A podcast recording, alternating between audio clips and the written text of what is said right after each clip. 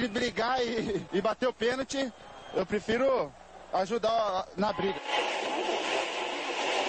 Mas a paixão da minha vida é jogar futebol no São Paulo.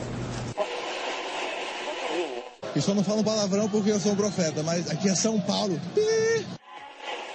E começa agora mais um SPF Cast, o podcast da torcida tricolor.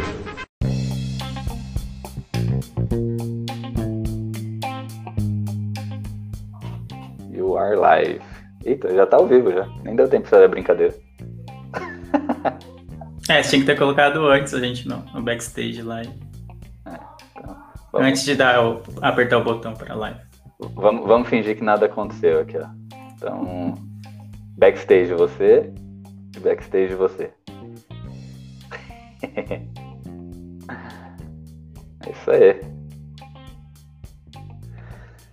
Então estamos ao vivo. Por enquanto não tem ninguém aqui. SPF Cast aqui em formato live, assim como era antigamente. Então começando aqui, salve, salve, torcida tricolor. Começando mais um SPF Cast, podcast da torcida tricolor. Começando o programa número 119 aqui para falar desse final de semana. São Paulo e Vasco, onde São Paulo sofreu uma infeliz derrota pro Vasco da Gama, aí 2 a 1 pro Vasco. Infelizmente, né? E antes de começar essa live de hoje, né, que vai virar, vira- vai virar um podcast, eu queria convidar vocês a se inscreverem no nosso no nosso canal aqui no YouTube, na SPFcast, para vocês seguirem a gente nas redes sociais, né, Twitter, Instagram, Facebook, estamos todos como SPFcast. E você que gosta muito da gente pode se tornar se tornar sócio, sócio ouvinte, né? Ó, presida. E aí, presida? Se tornar sócio ouvinte, aqui cinco reais ao mês aqui você tem eh, vários. Você participa de um grupo de WhatsApp com a gente, pode mandar mensagem para passar no programa e vai ficar sabendo aí de tudo an- de antemão, né? Mas beleza, antes de começar o programa de hoje, deixa eu apresentar os participantes aqui. É, estamos aqui com ele, Beto Silva. Fala, Beto. Beleza? Ei, Beto, tá mudo, Beto, tá mudo. É, é o costume, é o costume. Vamos lá. Hoje acho que começamos, estamos igual São Paulo, vai lento pra caralho.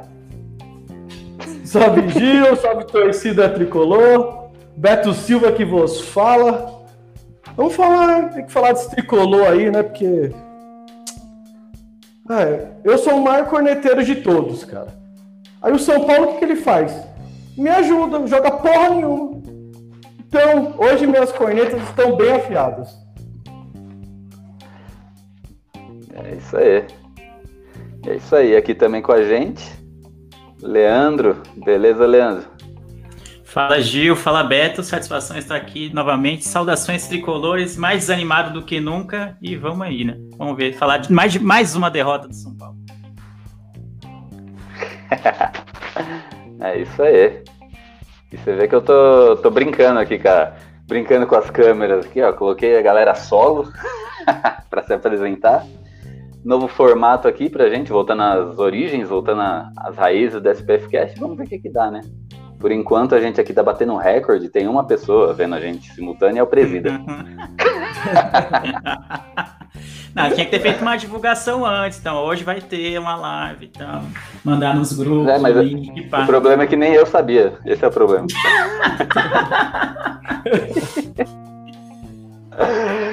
é isso aí. Eu sou o Gil e vamos falar de São Paulo aí. Vamos. Infelizmente, né? Porque tá difícil. Vamos começar a falar aí pelo assunto mais atual. Né? Ontem, domingo, o São Paulo jogou contra o Vasco. O Vasco bobeira ali do jogo feio, jogo, jogo horrível. Enfim, em- eu, eu sou da seguinte opinião, acho que em semana que tem Champions League, não devia ter campeonato brasileiro. Porque você assiste, parece que é um outro esporte. Você vai lá, todo, todo pan, assiste Man- Manchester City e Lyon, vê um puta de um jogo, vê o PSG lá, o Neymar comendo a bola, o Atalanta jogando como nenhum time brasileiro joga. Pega, vê o Bayern metendo oito Oito no Barcelona, velho. Nem o São Paulo do Tele fez isso. São Paulo fez só metade, né?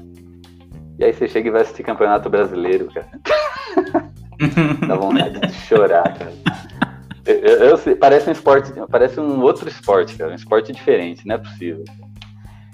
E aí você vai lá, assiste o São Paulo do Diniz, né? Ah, peguei meu terno, separei meu terno, sentei no sofá, peguei minha pipoquinha, minha cerveja para ver um, aquele fiasco, né? São Paulo até começou jogando bem. E então, ô Gil, aí tá o problema, cara. Você pegou para assistir. Você é muito perfil, Você é louco. É, o, o, Gil é zica, o Gil é zicador, mano. Na moral. Ô, Leandro, ó, pra você ter ideia, eu nunca tinha perdido no Murumbi. Sempre fui invicto. Aí fui inventar de um jogo com o Gil. 2x0 pro Goiás no Murumbi. Triste. Não, o Gil tá sempre no Twitter lá falando: ah, tal time vai ser, vai estraçalhar o fulano, não sei o quê. E aí ele zica todos, mano. Todos os times que ele fala que vai ganhar perdem, mano. É impressionante. Exatamente. Mas, vamos ver. Eu, hoje eu comprei uma camisa. Comprei hoje, então ela vai demorar uns 20 dias para chegar. Não vou falar de que time que é. Logo, logo ela chega e vamos ver se esse time vai começar a perder. Então fica, fica no suspense aí por enquanto. Mas vamos aí, vamos, vamos falar de Vasco e São Paulo, cara que coisa horrível, cara. O Vasco é um time horrível. O Vasco não conseguiu chegar na final do Campeonato Carioca, um campeonato que só tem um time, basicamente. E aí o São Paulo vai lá e perde dos caras. Dois gols, uma bobeira. A zaga do São Paulo tá irreconhecível, cara. A zaga do São Paulo era o único, único ponto bom do time no ano passado, aí alguém conseguiu estragar, né? Esse alguém eu não, não sei quem é, né? Eu corto meu pescoço, mas não digo que é o Diniz. E horrível, cara, horrível, horrível. Saí desanimado, terrível, cara. E nem sei mais o, o que falar desse jogo aí. Ó, Pedro Luiz da Silva tá falando, não, aguenta a arboleda, cara. Ô Beto, o que, que, mudou na zaga do São Paulo, Beto? O que, que mudou de um ano pra cá, velho? Onde era o nosso ponto forte e hoje o pessoal batendo cabeça ali. Então, mas é o time mal treinado, cara. Posicionamento. Na zaga não basta só o cara jogar bem. Se você no teu sistema inteiro, os quatro dali, mais o primeiro volante, que faça um movimento em sincronia, vai deixar buraco. Eu, ó, eu, o esquema do Diniz, eu já percebi uma coisa, já defini o Diniz. Ele tem um conceito de futebol bom, mas de futebol com a bola no pé. Sem a bola no pé, ele não sabe treinar o time. Todos os times dele sofreu com isso. Ele deveria ter um Carilli junto com ele. Por que eu falo Carilli? que o Carilli ele montava o sistema defensivo para o Tite. O Diniz precisa de alguém que monta o sistema defensivo para ele. Com a bola no pé, ah, vocês vão falar, não, mas o time dele, do Diniz só toca para um lado, toca para o outro. Faz também. Mas defensivamente ele não sabe armar os times dele. Foi assim no Atlético, foi assim no Fluminense e está sendo assim no São Paulo. São Paulo tinha uma zaga forte, a gente ficava até discutindo que tinha uma melhor dupla de zaga aí do Brasil, mesmo time não representando. E hoje a realidade é outra. Hoje o São Paulo deixa buracos, São Paulo todo jogo toma gol de bola parada. Porra, gol de escanteio de novo. Por quê? É mal treinado. O Diniz não sabe treinar o time sem a bola. E hoje o futebol você tem que saber jogar sem a bola. Exatamente, cara. E mudou alguma coisa pré-quarentena e pós-quarentena? Porque antes da quarentena, o São Paulo, não vamos, dizer que estava bem, mas não estava esse, esse estrago que tá. Você viu alguma mudança, Leandro? Pré-quarentena e pós-quarentena, cara? Porque eu acho coisa que o... aconteceu ali. Não, eu acho que o time conseguiu piorar né, da, antes da quarentena, em relação à quarentena, né? Antes da quarentena, o, eu, o Gil mesmo estava todo iludido aí, quando no primeiro jogo de São Paulo ele falou que ia ver o jogo de terno, não sei o que, o São Paulo de Diniz e, e várias coisas desse tipo. Eu falei, nossa, mano, tá iludido mesmo. Eu nunca me iludi com, com o futebol apresentado no, antes da pausa para a quarentena mas conseguiu piorar muito. E aí, falando ontem do jogo do Vasco, vocês falaram do gol da, que a gente tomou em bola aérea, foi feio para variar, né? Mas eu, o que mais me deixou indignado foi o segundo gol. porque eu, vem um cara só, eu não lembro quem foi o meia que deu o passe para o Cano, vem um só contra três, quatro zagueiros do São Paulo e todo mundo recuando, ninguém dá o bote, ninguém põe um pé, ninguém fez nada, nada, e ainda deixaram o Cano sozinho dentro da área para receber o passe e fazer o gol. Esse segundo gol quis jogar a TV no, mano, no chão, no chão, porque o Bruno Alves ele foi indo para trás, cara, não deu combate, não fez a falta, não deu nada, nada. Só faltou estender um tapete vermelho para ele fazer o, o passe.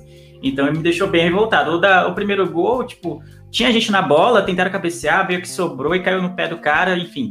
Às vezes acontece esse tipo de coisa. Agora, o segundo gol me deixou muito puto, muito puto, porque é muito postura do time. Você vê um time que não tá bem, não sei se bem treinado, mas não tá bem acertado dentro de campo, não, aí comete esse tipo de coisa. Quando o time tá bem acertado, não, não, não acontece esses erros que resultam em gols desse tipo. E aí no primeiro tempo o São Paulo passou muito tempo com a bola no pé e muito tempo com a bola na intermediária de ataque. E aí ninguém chutava, parecia que eles queriam tocar e tocando até dentro da linha do gol. Não sei se falta confiança para bater no gol às vezes, ou se quer caprichar tanto para fazer um, algo tão bonito que o simples fica de lado, sabe? Tirando o Paulinho Boia, que chutou uma na trave, e quase toda a bola que ele pega na entrada da área, ele, ele vai para o chute. De resto, todos os jogadores querem ficar dando toquinho, bola por cima, cavadinha, é, bola de é, toque de calcanhar, de letra, sabe? Não é o momento para isso, não é o momento. É o momento para fazer simples, tipo, a bola sobrou no meio da área, você dá um bico nela e vai pro gol, mano. Nem que, nem que ela entre no meio, estufando o goleiro junto para dentro do gol. Mas esse é o momento para isso. E aí o São Paulo tá vivendo como se tivesse tudo mil maravilhas, querendo dar toquinho de letra, querendo fazer jogada bonita e não, e não para mim esse não é o momento. Exatamente.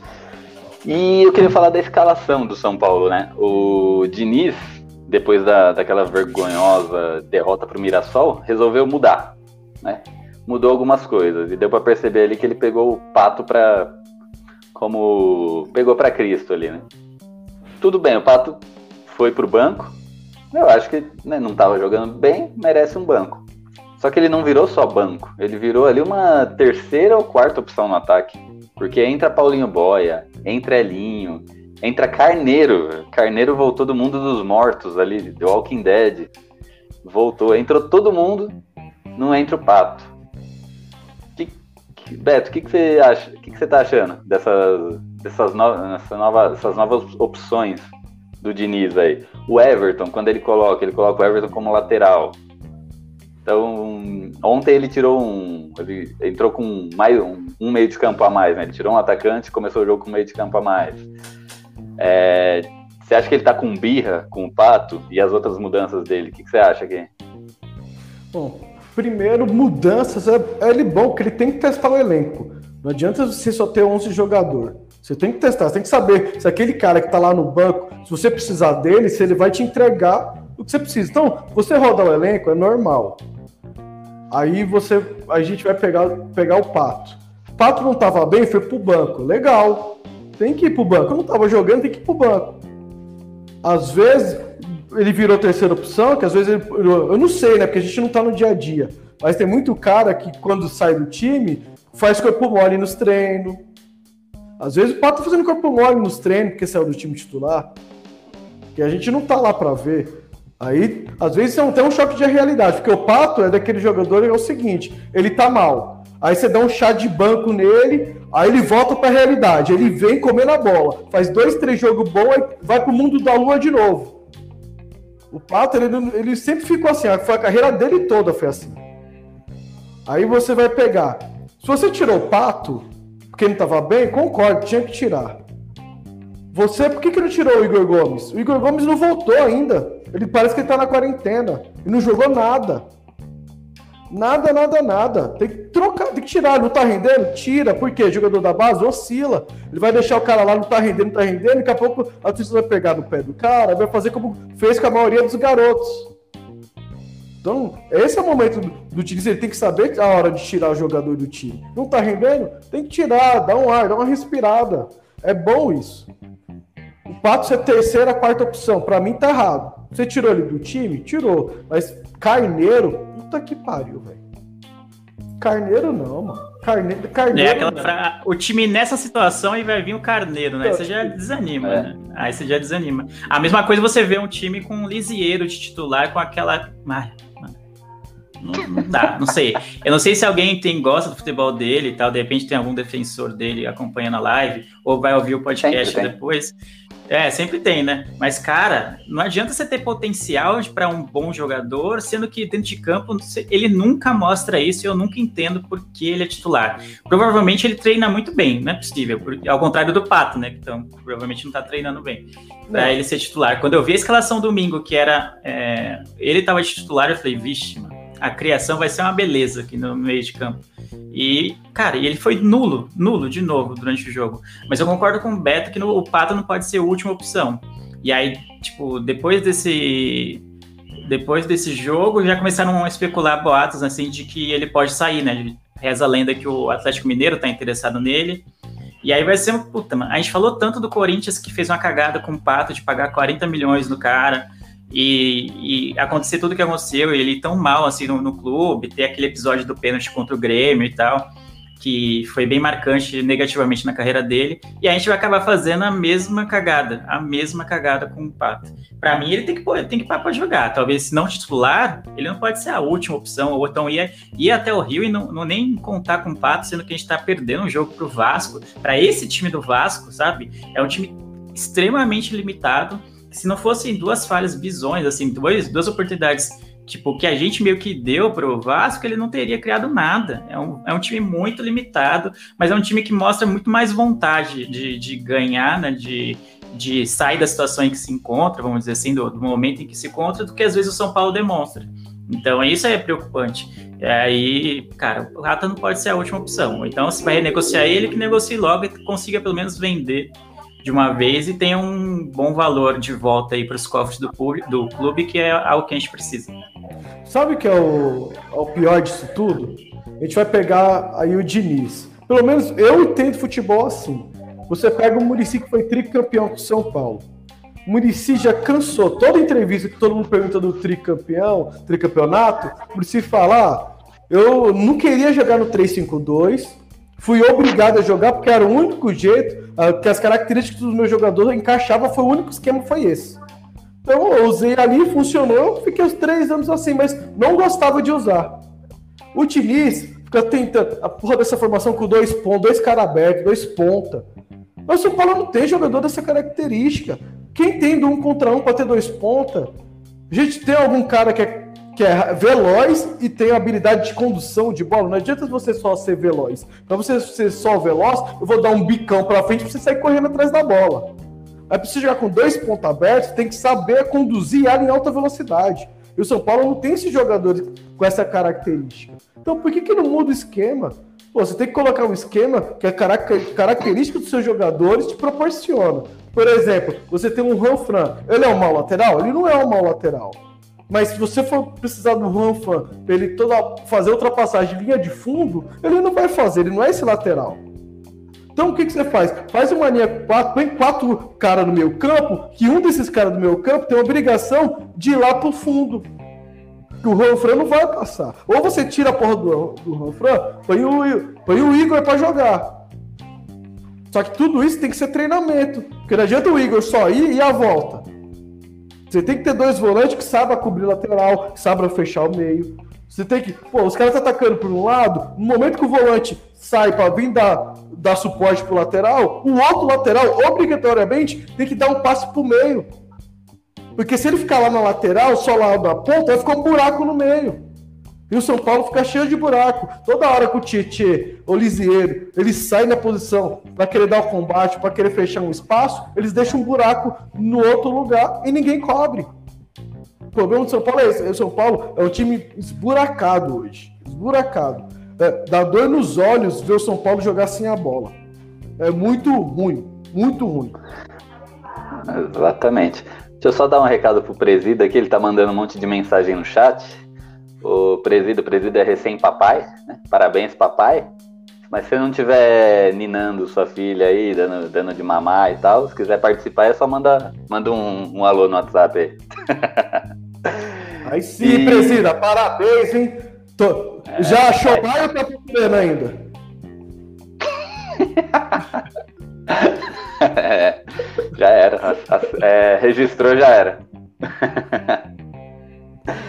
Registrou. Eu também registrei todos os meus. Minha filha Não, tá assistindo e 50, gritando. né? Todos os seus 50. É, uns é de consideração. ah, ele tem como não. É, depois que tem filho, eu sei, eu sei. Eu sei. é, mas é isso aí. E a gente falou de escalação, tem outra coisa também que tá irritando bastante, né? Me irritando bastante, pelo que eu vejo no Twitter, irritando bastante todo torcedor São Paulino, é a demora do Diniz em fazer substituições, né? Ontem o São Paulo começou o jogo bem, é, começou o jogo bem, perdeu um pouco do, do equilíbrio do jogo ali no primeiro tempo, foi pro intervalo, começou o segundo tempo com o Vasco atacando mais e o Diniz não fez nada, né? Passou essa boa parte do jogo sem fazer nada. Quando saiu o gol do Vasco, que ele foi lá e foi mexer no time, né? Eu, e isso aconteceu também no, no- no- acho que nos dois últimos jogos também, né? Uma demora gigantesca para ele fazer substituições, né? E isso é engraçado ainda, é engraçado, né? engraçado para os outros, não para nós, mas é, agora a, a CBF liberou cinco substituições, né? Então é a hora do técnico viajar, né? Você tem ó, cinco opções lá para você fazer o que você quiser, né? Fazer e até desfazer. E mesmo assim, ele esperou fazer o gol para substituir, para fazer a primeira substituição do jogo. E isso está bem complicado, velho. Eu queria ver a opinião de vocês velho, sobre, sobre essa demora nas substituições. Pode ir, Leandro, deixa. Pode ir.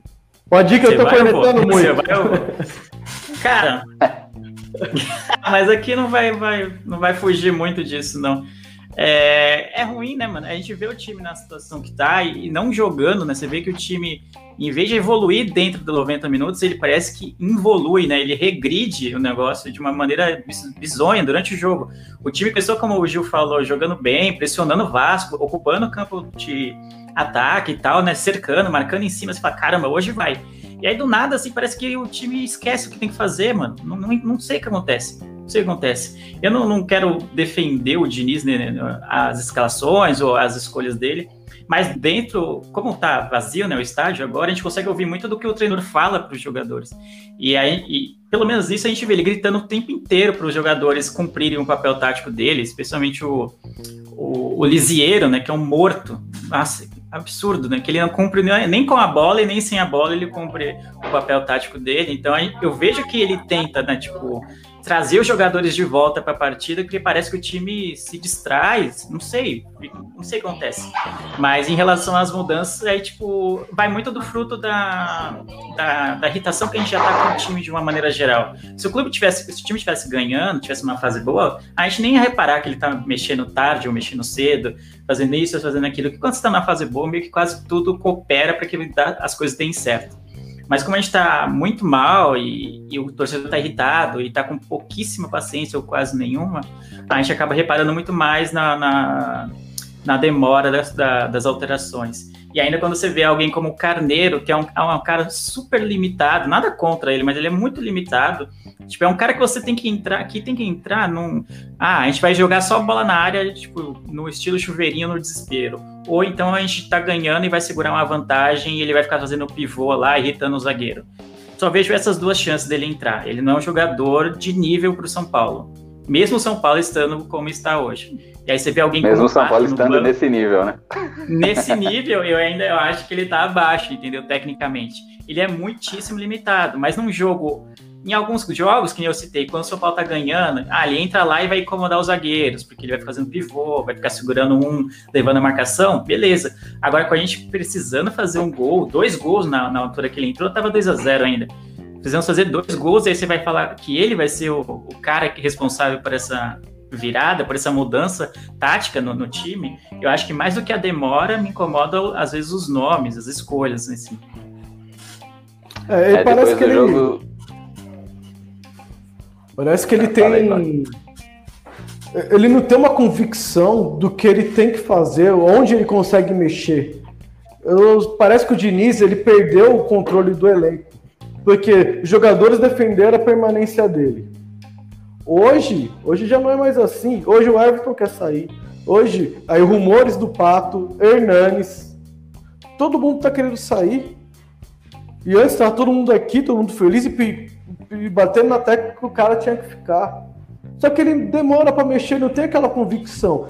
Eu, não vejo no Diniz aquele cara que olha o jogo, ele tem a noção, pô, meu time tava jogando bem, agora deu uma queda brusca, o, o adversário tá querendo se filtrar pelo canto A, pelo canto B ou pelo canto C, eu vou mexer Y, Z e W e vou mudar meu jogo. Ele não faz isso.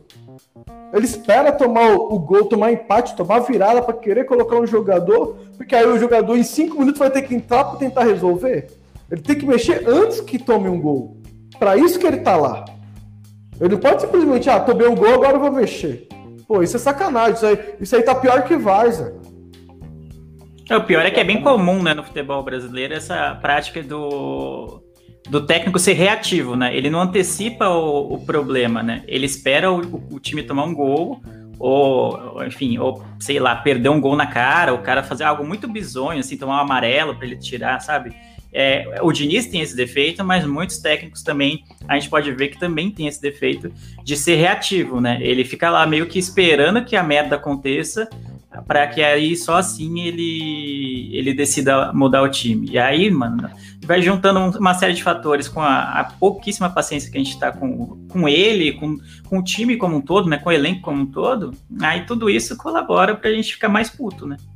Então, mas ó, o futebol brasileiro está tão carente que esses técnicos da nova geração, eles têm uma filosofia legal de jogo, mas eles não conseguem prever ou fazer uma ação antes que aconteça o pior. É assim com o Diniz, é assim com o Roger Machado, é assim com o Thiago Nunes, é assim com o Daí Helma. Os caras, eles não têm um coaguete como o Luxemburgo tem, por exemplo. Tem hora que o Luxemburgo mexe antes de acabar o primeiro tempo. Tá certo que o Palmeiras não tá jogando aquele futebol. Mas não, não é, a questão não é essa. A questão ele é um cara que consegue prever isso. Ele vê que o time dele não tá bem, ele não tem essa, ele vai e mexe, e tem que mexer, ele tá lá para isso, cara. Ele treina o time e tá lá para isso. Ele tem que prevenir antes que aconteça o pior. Não depois que aconteceu o pior, vai lá e mexe. Aí qualquer Zé Ruela pode ficar lá e fazer isso. Não precisa de deixar um técnico lá para quê? Pode deixar o jogador no banco. Aí quando vê lá tomar um gol, aí o cara levanta a mão igual no rachão. Opa, vem que eu vou entrar agora. É. Mas isso que a gente tá a gente está colocando o pior, né, como o fato do gol do Vasco, né? Mas na verdade não é que é, o Diniz ele não, não se antecipa ao gol, mas ele também não se antecipa nem ao São Paulo começar a jogar pior, porque o São Paulo jogou bem ali 10, 15 minutos. Depois o Vasco começou a dominar a partida. Tanto é que quando acabou o primeiro tempo, se eu não me engano, tava 50-50 ali de posse de bola. Então, é, é, essa antecipação que ele já deveria ter, né? Não, não, é o gol, mas ele viu, opa, peraí, o, o Vasco começou a jogar melhor, começou a ocupar mais espaço, começou a dar mais chutinho, chute a gol, então peraí, preciso fazer alguma coisa. Não, ele não faz nada. A coisa vai piorando, ele não faz nada. Acaba o primeiro tempo, ele não faz nada. Começa o segundo tempo, ele não faz nada. O Vasco vem melhor no segundo tempo, no início, ele também não faz nada. Aí toma o gol. Aí o gol acho que é um alerta, ele fala, puta, é verdade eu posso fazer uma substituição, acho que eu vou fazer. Então tá bem complicado. Mas não. Sei que a gente é leigo, ele, o cara é o técnico, o cara é estudado, aí tem anos de, de futebol, mas não, tem coisa que não dá para explicar, cara.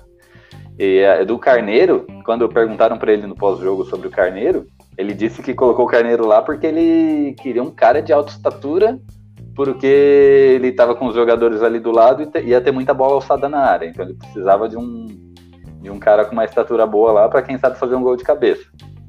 Não sei, né? Eu prefiro. Quem não colocou, isso... quem não colocou a Arboleda de centroavante, então? Qual a diferença do Arboleda pro Carneiro de centroavante? Os dois é caneludo. Porque o Carneiro só tem altura. Cabecear, ele não é um cabeceador. É. Não, e o Carneiro caso... entrou e o, e o, time não, quase não alçou bola na área, assim, para justificar essa, é, então. essa entrada dele, sabe? E aí o time fica muito penso, pelo menos no meu modo de ver, para a esquerda, assim, porque o Reinaldo desce bastante. Então a tendência é você procurar alguém que tá passando sempre, né? A compensação do lado direito, o Juan Fran tá sempre do meio para trás, praticamente. Toda vez que alguém pega a bola no meio e olha para a direita, tem um buraco lá, porque ninguém vai porque o Juan Fran não sobe. Então acaba ficando muito penso. E aí o, Reinaldo cruzando, a gente já sabe como é, né? Ele acerta uma assistência e erra 15 cruzamentos assim de maneira bizonha. E aí, cara, não dá, né? Não dá. O São Paulo é um time que, mano, apostar na jogada assim de linha de fundo, cruzamento para área, eu acho um pecado. O Paulo tem que ter, ter aquele esquema de jogo de trabalhar bola, de fazer a tabela, fazer ultrapassagem, sabe? Buscar uma jogada mais aproximação, fazer uma triangulação, para mim, com os jogadores, com o elenco que o São Paulo tem. Esse é um, um, uma tática, um, esquema que pode tende a dar mais certo do que ficar alçando bola na área desesperadamente, como às vezes com, é, o Reinaldo faz, sabe? Nem olha para onde quem é que tá na área, onde está o posicionamento do, do, do, do centroavante e aí fica lá jogando bola aleatória, aí não adianta, né? Aí não adianta. Reinaldo. Vamos, vamos falar de Reinaldo, cara. O que, que foi o Reinaldo nesse jogo, cara? O que, que foi o Reinaldo? Aquela, aquele chute que ele deu, que gerou escanteio. Puta que lá merda, velho. Olha, eu já elogiei o Reinaldo aqui no, no programa. Não lembro porquê, nem sei por que eu fiz isso, mas eu já elogiei. Mas, cara, ultimamente ele tá terrível, cara. Ele não acerta um cruza. Pra não acertar um, ele acertou um que o Daniel Alves fez o gol, mas tudo bem. Ele acerta um em 20 cruzamentos.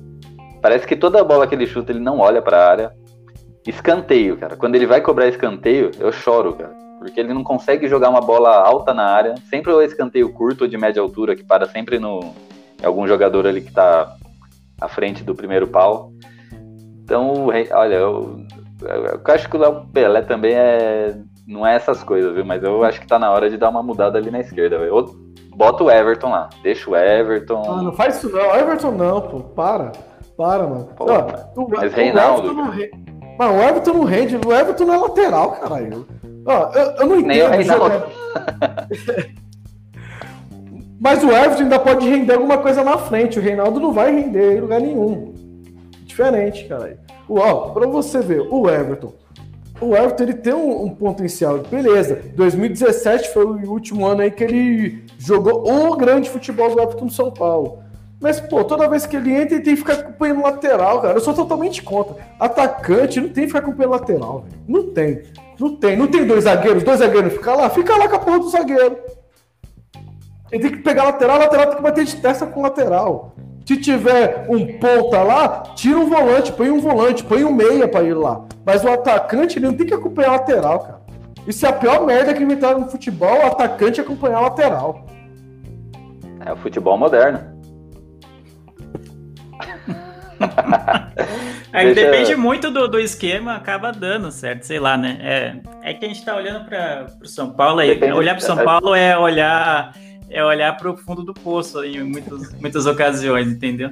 Mas tem time que, em que a pressão alta e o, e o atacante às vezes fica mais tempo correndo atrás da bola é, do zagueiro ou do, sei lá, do, do, primeiro volante que fica com a bola, é, acaba dando muito certo. Sei lá, o Liverpool faz muito isso, do, o Klopp adora que o, o time dele a sua marcação, acho que o Manel, o Firmino e o, e o Salah, eles passam o tempo inteiro correndo atrás da bola ali na frente, mano, esperando um pequeno vacilo do, do zagueiro, do lateral, de quem quer que seja esteja na saída, e muitas vezes isso dá certo.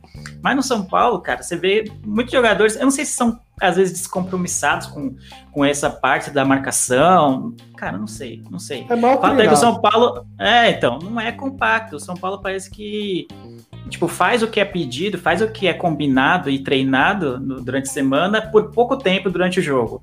Às vezes só 10, 15 minutos durante o jogo, às vezes, geralmente no começo. Começa bem, tem uma pressão, tem cria chance. Se o gol não sai ali no começo, parece que o time desanda e, e vira uma outra coisa, vira um, um amontoado, sabe? Ah, mas ó, você sabe que é mal treinado? Qual que é a referência do campeonato esse ano? O Atlético Mineiro. O Atlético Mineiro é um time bem treinado, sem a bola, os caras sobem a marcação, sabe cobrir espaço. Quanto tempo o São Paulo teve para treinar esse time? Montou o time agora. Quem do Atlético, dos 11 que está jogando, seria titular por nome, seria titular hoje no São Paulo? Quem deles? Fala um para mim. Vai, o Guga, que é o lateral lá, que ele tem um, um potencial, fala outro. Não tem. Quem seria titular hoje do São Paulo, no time do Atlético? Marrone? Talvez o Johan. Só se fizesse zaga, só se fizesse a zaga com o Bruno Alves, aí ficava Bruno e Marrone. Ai, meu Deus. Esse bosta, velho.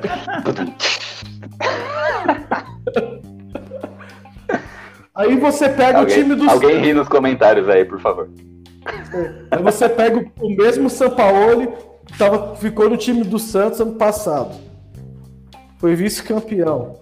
Quem do Santos seria titular no São Paulo? Aquele time do. Diego Pituca? Soteudo. Soteudo seria. Ponto. Um. O, outro. Você consegue pegar pelo, no mínimo dois jogadores desses aí, por nome, que poderia Ah, o lateral do. Santos também. É um lateral. Acho que era o esquerdo, esqueci o nome dele. Eu também acho que. É, fugiu o nome, fugiu, não vou lembrar. Eu não Então, posso, mas não posso é, pesquisar. é, mesmo assim, você vê que é treinamento. O Diniz, ele, com a bola no pé, ele tem um, uma- um bom planejamento de jogo. Eu gosto da ideia de jogo dele com a bola no pé. Claro que tem que ser mais decisivo, tem que tocar mais bola na diagonal. Não tentar só centralizar pelo meio. Isso também é errado. Mas a ideia de jogo com a bola no pé, eu gosto. Mas sem a bola no pé, cara, o Beto tem que. Segundo o Beto, tem que ter igual o futebol americano, tem o técnico do ataque e o técnico da defesa aí.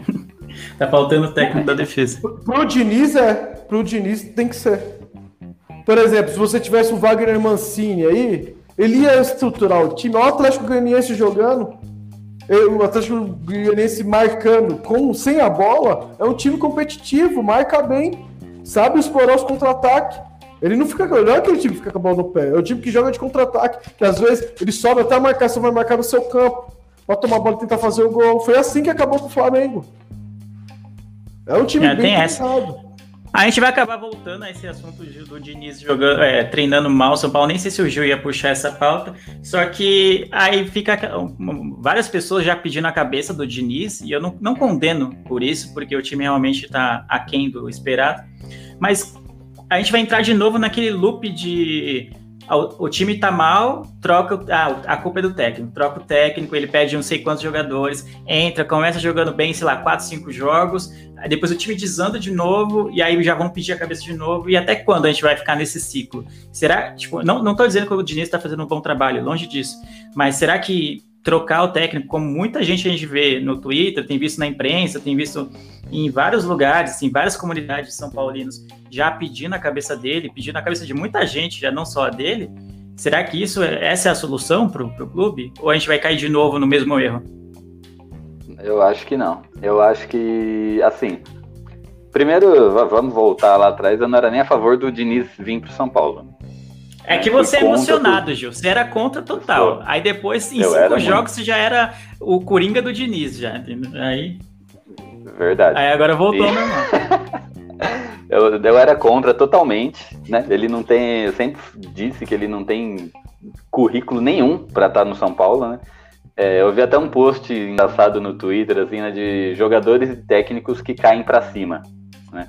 Então mostra lá jogadores que sempre fazem um mau trabalho e do nada estão em time grande, né? Tipo o Diego Souza, e aí como técnico tinha lá o Diniz, né? Aí eu achei bem, bem engraçado daí, e cabe perfeitamente pro Diniz.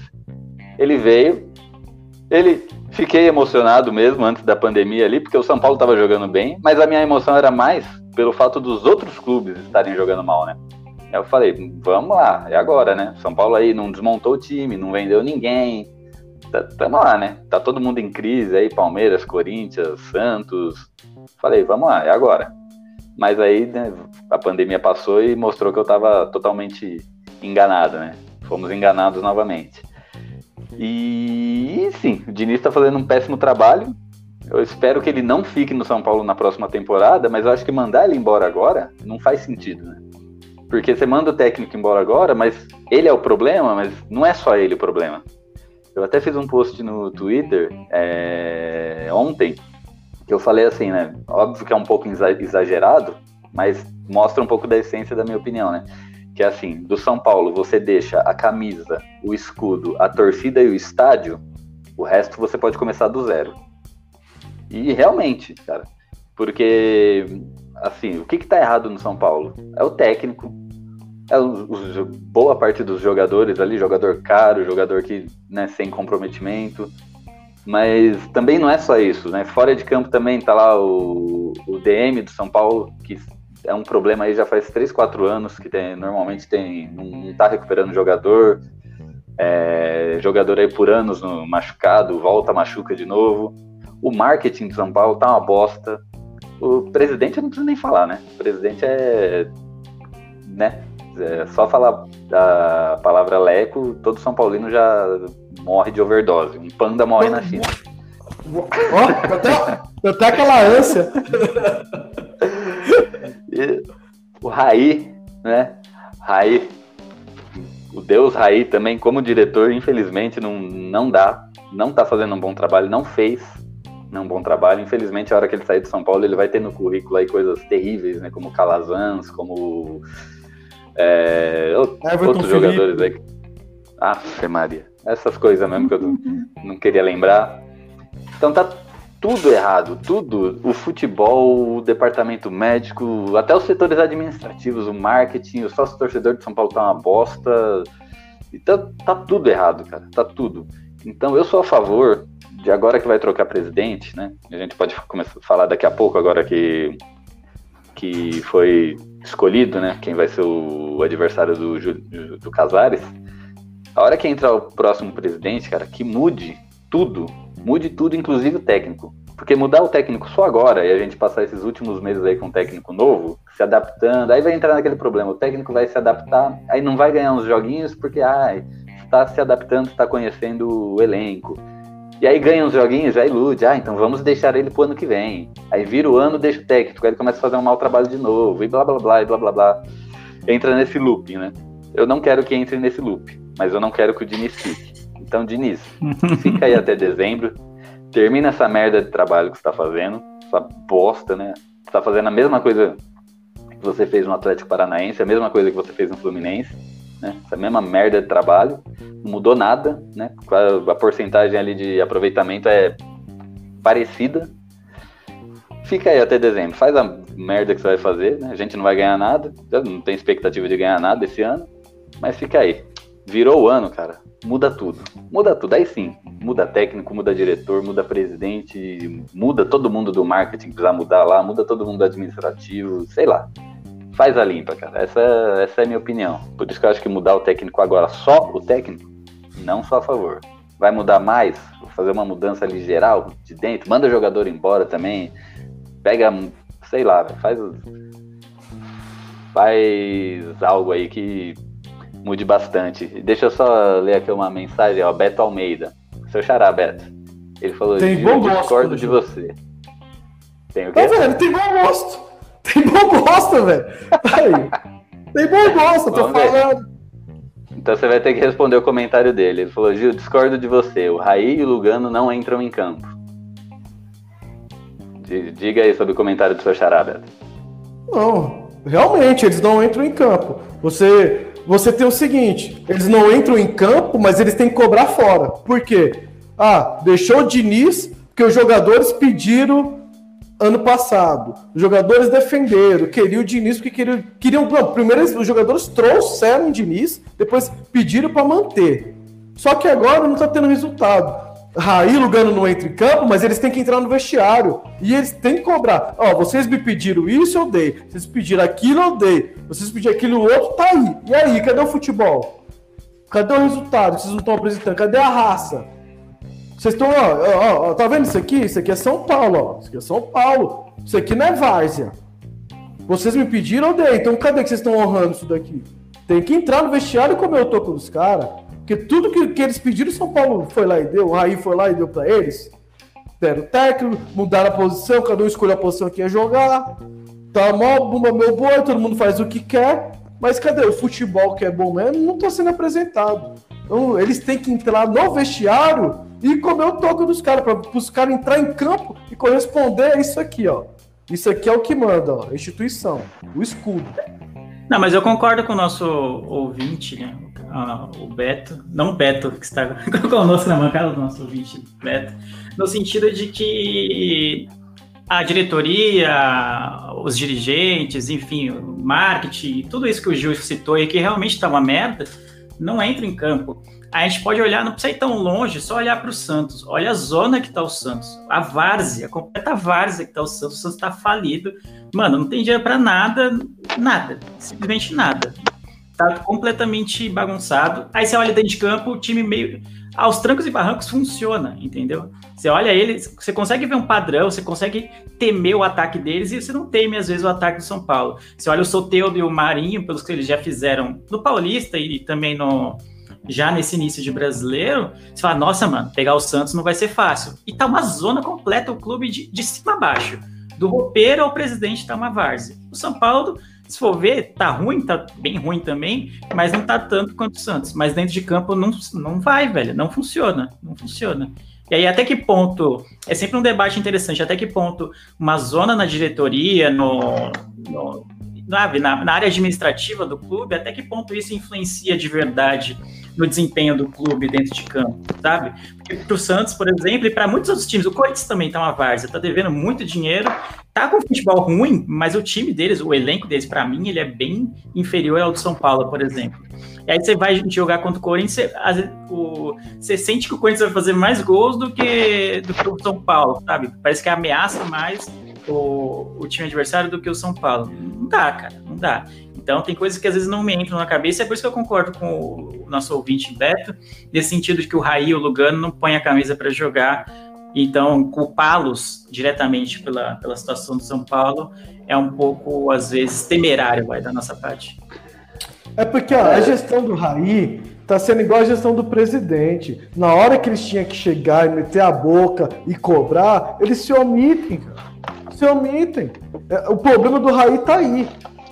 Aí você vê as entrevistas depois dessa eliminação, você vê ele falando, você vê, porra, olha ele falando. Nem parece que tá defendendo o São Paulo, cara. Os caras se omitem, baixa a cabeça. Não é assim. Você é diretor, você tá ali para cobrar, você tem que cobrar. É por isso que da próxima gestão, tomara que qualquer um dos dois que ganhe, coloque o Murici lá, porque o Murici vai cobrar. O Murici sempre cobrou. Você falou, meu filho, eu não tenho que. Mano, eu não tenho que ficar aqui motivando o jogador. Você tá no São Paulo, tem salário em dia, tá no puta clube, tem uma puta estrutura. E eu tenho que motivar o cara. Eu não tenho que motivar, o cara já tem que estar motivado por estar aqui. É isso, é, é o que todos tem, deveriam colocar uma cartilha, deveria ter os mandamentos do Murici. Deveria ter mandamentos do Murici e entregar para cada jogador, cara. Porque puta que pariu. Exatamente. E quando eu falo que a culpa eu já discordo disso. Eu acho que a diretoria, em certos, certas escolhas que elas tiveram, elas tiveram culpa diretamente no campo, sim. Né? Uma, uma delas, teve, tiveram várias, né? Não vou conseguir lembrar todas aqui, mas uh, teve uma sequência ali, né? Uma delas foi demitir o Aguirre, com cinco jogos ah, para acabar o campeonato. Demitiu, demitiu o Aguirre.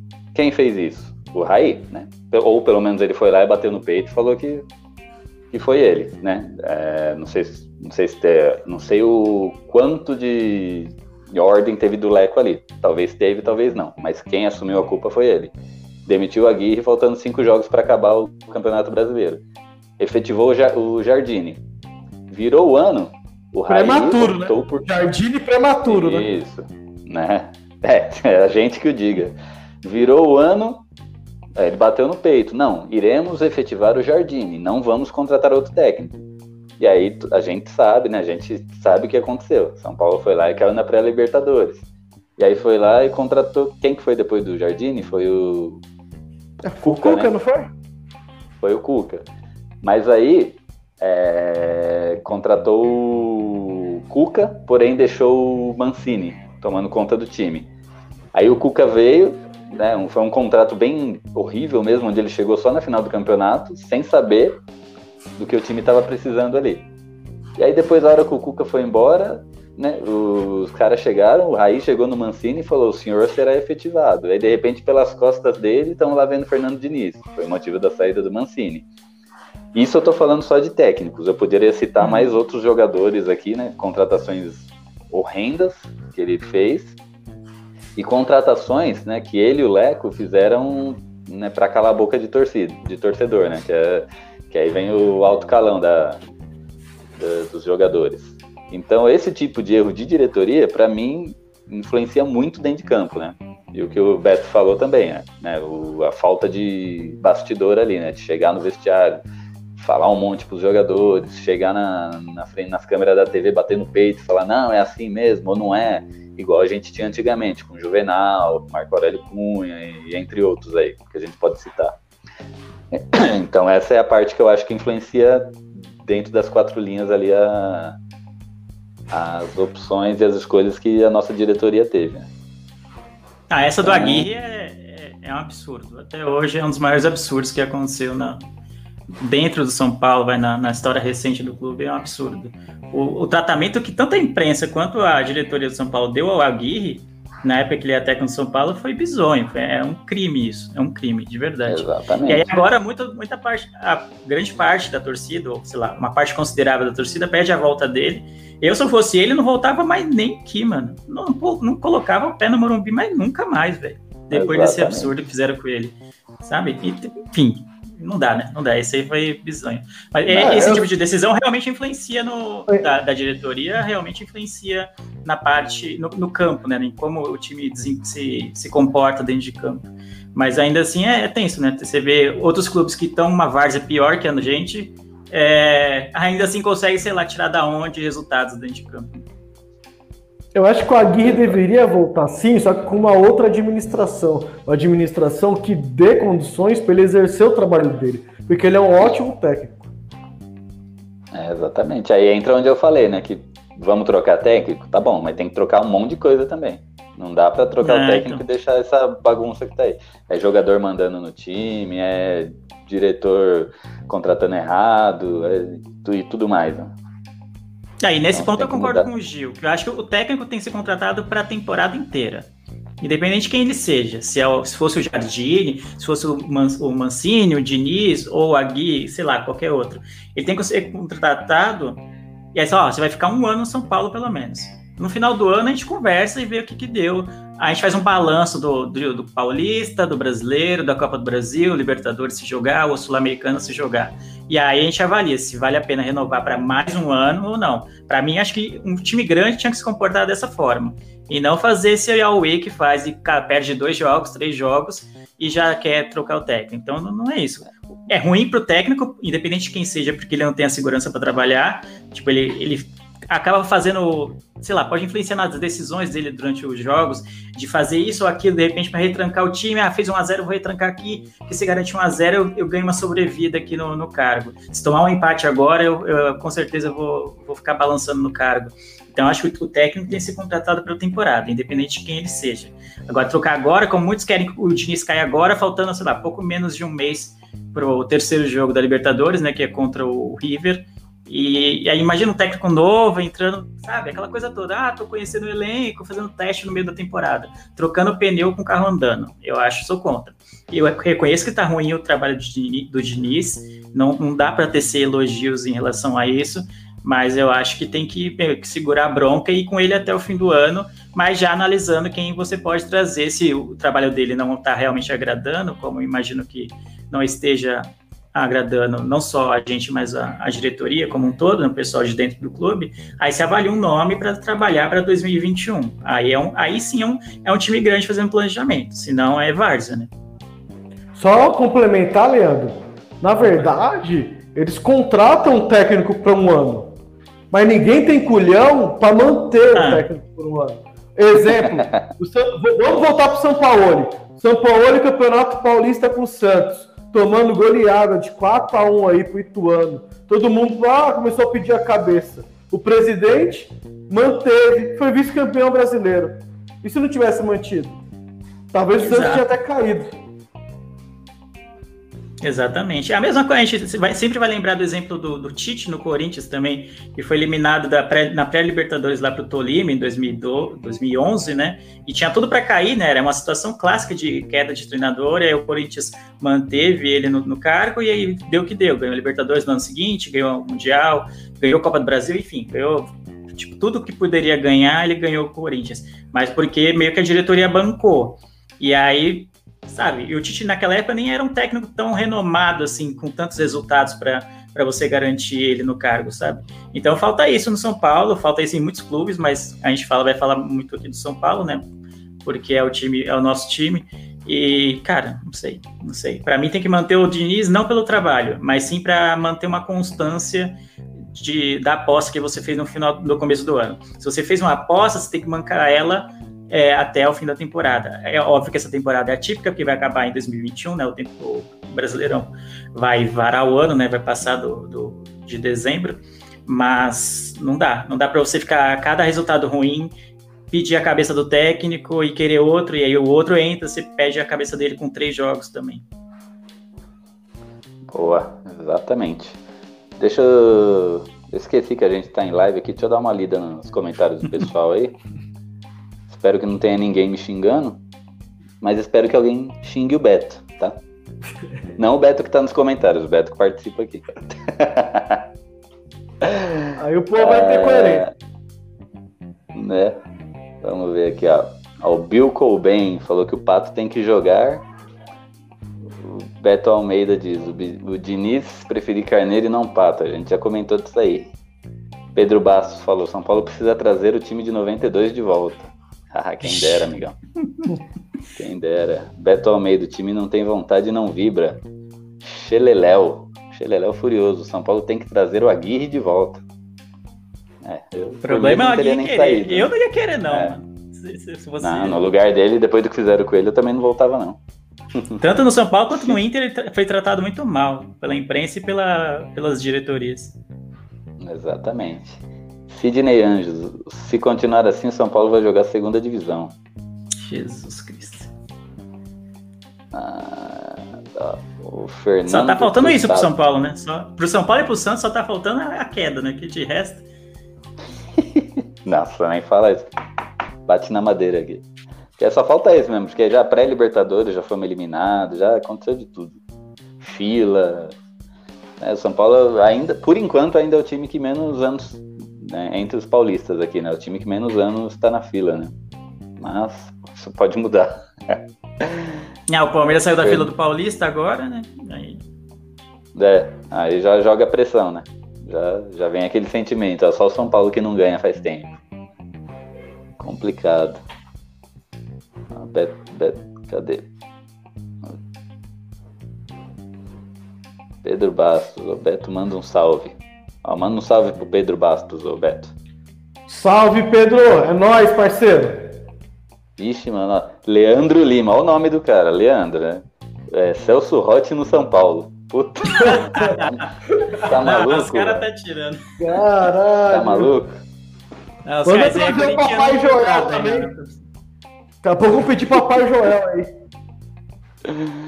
É, Fernando Kilsato, Arboleda de atacante faz mais sentido para mim do que Reinaldo de zagueiro. Concordo. é isso aí. É, já vamos bater uma hora aqui. Acho que dá pra gente fechar, né? Meu celular tá descarregando. Eu coloquei na tomada aqui, mas não. Que beleza. A estrutura do podcast. É, a estrutura, cadê o. Cadê o. Como é que chama? O negócio que, que. de reserva de energia aqui. O transformador. transformador. É um no break. No break. No break. Também. Não tem nada. É, mas... Um power bank que te ajuda, jogo? né, pai? Qual, qual que é o próximo? Um powerbankzinho, né? Compra o quê? Um powerbank, você tá no celular, então tem que ser um powerbank. Não, vocês estão me pagando pouco. Na hora que vocês começarem a me pagar melhor. Não, os 10 centavos de salário não tá, ainda não tá bom, que aumento já. Eu ganho, que nem eu atingiu sua meta. É que você, o seu contrato é de produtividade, pai. Ah, então. Meu contrato tá pensando é. que aqui ganho... é São Paulo? Que é só chegar e ganhar dinheiro fácil? Eu ganho 10 centavos a cada mil palavras. Por isso que eu tenho que falar bastante. oh, o próximo jogo de São Paulo é São Paulo e Bahia aqui no Morumbi. Dia 20. São Paulo e Bahia. Beto, São Paulo e Bahia aqui no Morumbi. Vamos, vamos enfrentar o, o Gibagol, hein? É, 2x1 um pro São Paulo, gol do, do centroavante do São Paulo, Arboleda. Achei que você ia falar gol de cavadinha do Carneiro. aí não, aí já forçar demais. Aquilo é... lá nunca mais veremos. Exatamente. Leandro, São Paulo e Bahia. Nossa, tendência de um jogo muito feio, para variar. Eu acho que vai ser 1x0 São Paulo. 1x0. Feio. 1x0. Aí eu. Vocês estão ligados que eu vou pegar meu terno, vou pegar minha máscara do Jason, sentar no sofá Cara, e assistir o a vitória. terno e a máscara junto é, é o combo da zica. Não pode. Só faltou cantar o campeão voltou. Aí pronto, aí é a trinca do apocalipse. E eu grito gol antes. Dá. Ah, eu, já, eu vou cortar. Eu já mandei cortar a luz lá na, na casa do Gil, lá do bairro todo. Meia hora de. E eu vou ver, eu vou ver o São Paulo goleando por 3 a 0 hein? Anotem. é, é isso aí. Então vamos, vamos se despedir aqui. Queria agradecer a participação de vocês aí, os ouvintes aí que estão mandando mensagens. Agora, se vocês gostaram aí, deixa, o- deixa o comentário. A gente começa a fazer essas lives mais frequentes, igual a gente fazia antes, porque é legal que a gente interage com quem tá ouvindo, né? E depois a gente pega esse programa, amassa ele, joga no podcast, e aí tem os ouvintes de lá também, você que tá ouvindo o podcast também. Valeu pela, pela audiência. Beto, valeu aí pela participação. Leandro também. Então, Betão, Muito obrigado. as suas considerações finais aí. Bom, agradecer aqui meus amigos de bancada, sempre é um papo muito bom. Cornetar o São Paulo já faz parte da minha vida há alguns anos. É, é respirar, fazer teste cardíaco pro coração e assistir o jogo de São Paulo. Então, até a próxima, tamo junto e vamos que vamos. Lele, obrigado aí pela participação aí, sempre chamando de última hora, é nóis. É, hoje no novo formato aí. E, E o cara é profissional, né? É o microfone do cara. Quando eu crescer, eu vou ser assim. Vai, aí. pensa. É, o cara é profissa.